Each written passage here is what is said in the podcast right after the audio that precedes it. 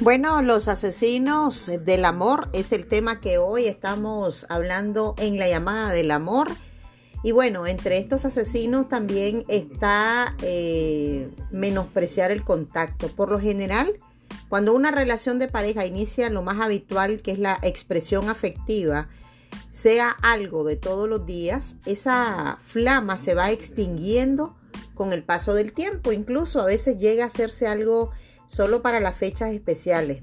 Te doy un abrazo en tu cumpleaños, en Navidad y nada más, como si fuera una especie de obsequio para la pareja. Menospreciar el contacto también es una falla, ya que es una de las maneras como la pareja se expresa el afecto.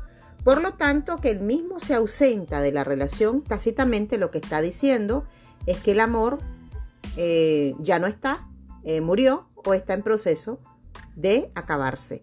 Y no solamente se habla de sexo, sino también de besos, caricias, eh, tomarse de la mano.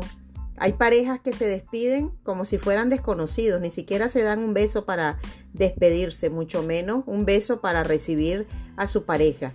Eh, no hablar de la relación, es decir, cuando usted pasa por alto muchas cosas en una relación, cómo se siente él o cómo se siente ella.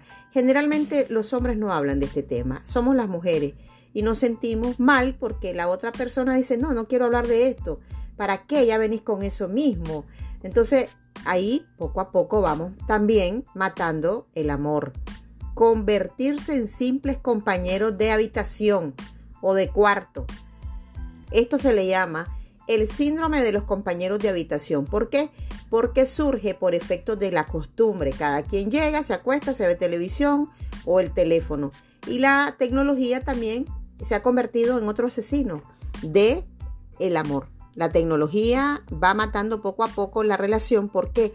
Porque muchas parejas prefieren estar en el teléfono antes que tener una conversación con su pareja o ver una película juntos o ver un programa juntos de televisión o escuchar música simplemente.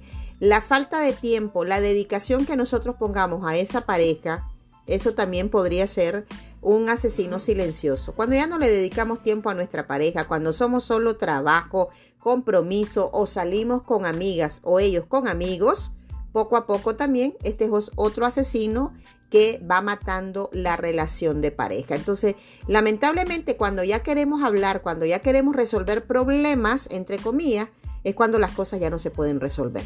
Usted actúe antes o bien trate de evitar estos asesinos del amor. Bien, eh,